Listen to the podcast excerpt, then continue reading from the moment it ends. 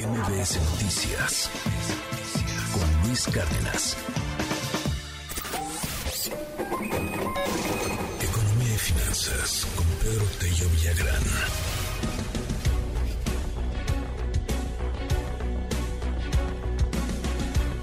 En febrero las ventas de las grandes cadenas comerciales tienen por ahí algunos tropiezos. ¿Y eso por qué? Querido Pedro, te mando un abrazo. Buen día.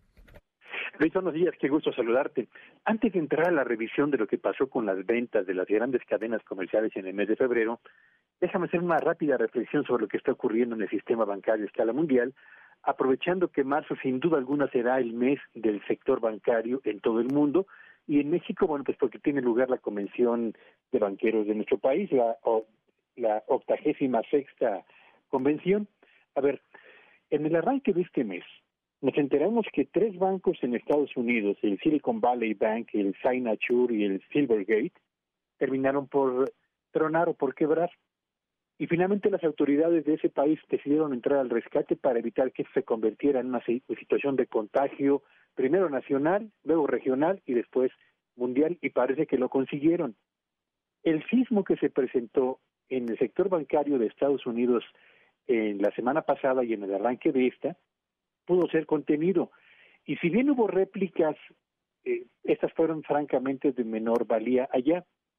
Pero lo que no se esperaba era que en Europa surgiera otro sismo bancario. Y lo que está ocurriendo con el, el banco, el Credit Suisse Bank, que es el segundo más grande en Suiza, que tiene 167 años de estar trabajando y que forma parte, Luis Auditorio, de la lista de los tres bancos más grandes que son considerados demasiado importantes como para poder quebrar, lo que revela es que a pesar de todas las medidas que se realizaron en materia de cambio de legislaciones a escala mundial, pero particularmente en cada país, para obligar a los bancos a capitalizarse mejor y a tener reservas de recursos para enfrentar cualquier situación de estrés como la que estamos viviendo, pues a pesar de eso, ni los bancos ni evidentemente los usuarios de los servicios bancarios estamos exentos de que al interior de los bancos se tomen malas decisiones para invertir los recursos que reciben,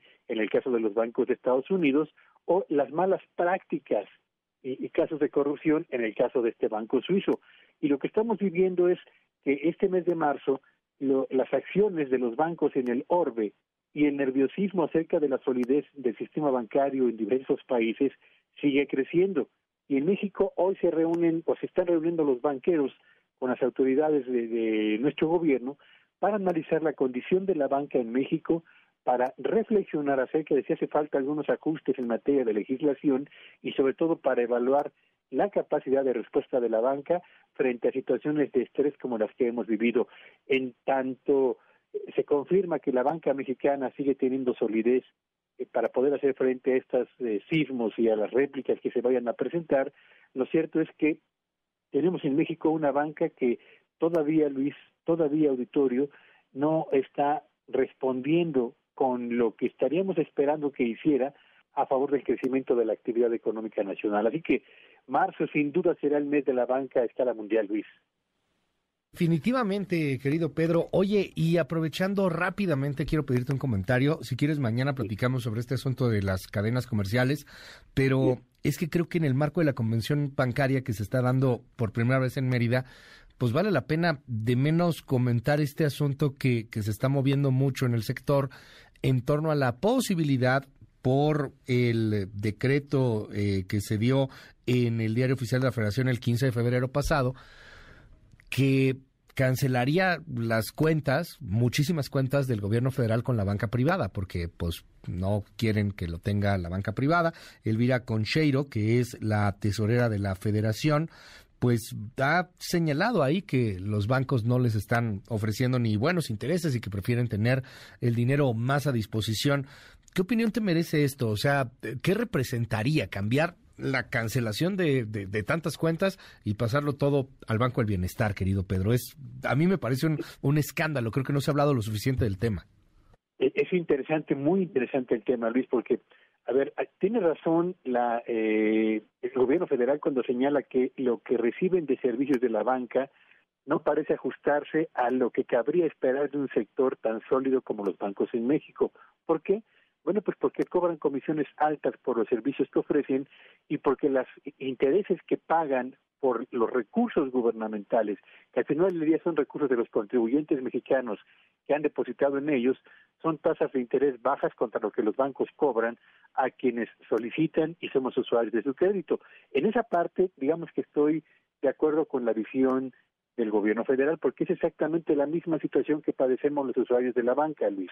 Pero por otra parte, uno se pregunta muy bien, si la decisión es sacar las cuentas de la banca comercial para llevarlas a un banco que apenas está ahora mismo empezando a despegar y que lo está haciendo con enormes dificultades, lo que sucedió estos días con las enormes colas que tuvieron que padecer los adultos mayores para cobrar su pensión, es una muestra de que traen un problema serio, muy serio de organización, de logística o de procedimientos para poder atender a los usuarios precisamente de los servicios de ese banco, bueno, pues me lleva a suponer que si eso ocurre con los usuarios, ¿qué va a suceder con la recepción, la administración, la eficiencia y la respuesta de tantas cuentas como sean trasladadas de la banca comercial a este banco, el llamado Banco del Bienestar.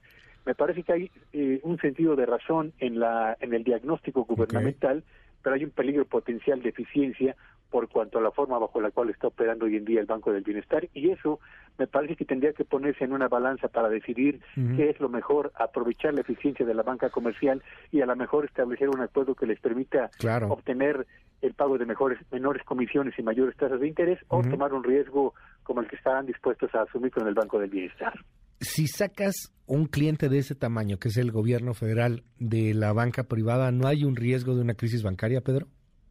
¿En México? No, no lo creo, Luis, eh, porque finalmente eh, yo creo que está atomizado el, las cuentas del gobierno federal entre los bancos de nuestro país y me parece que eh, los bancos tienen en este momento márgenes de capitalización y al mismo tiempo de cobertura en liquidez que les permiten eventualmente hacer frente a una salida de ese tamaño y al eventual nerviosismo o el miedo que algunos otros cuentavientes puedan sentir y el deseo de querer retirar sus cuentas frente a una eventualidad problema de liquidez en los bancos.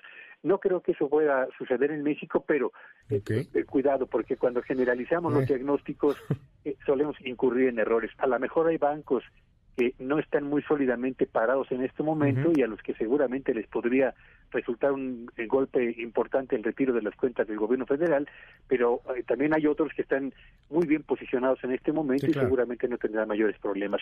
Dependerá de la condición de cada banco, Luis. Mil gracias, querido Pedro. Te seguimos en tu red. ¿Cuál es?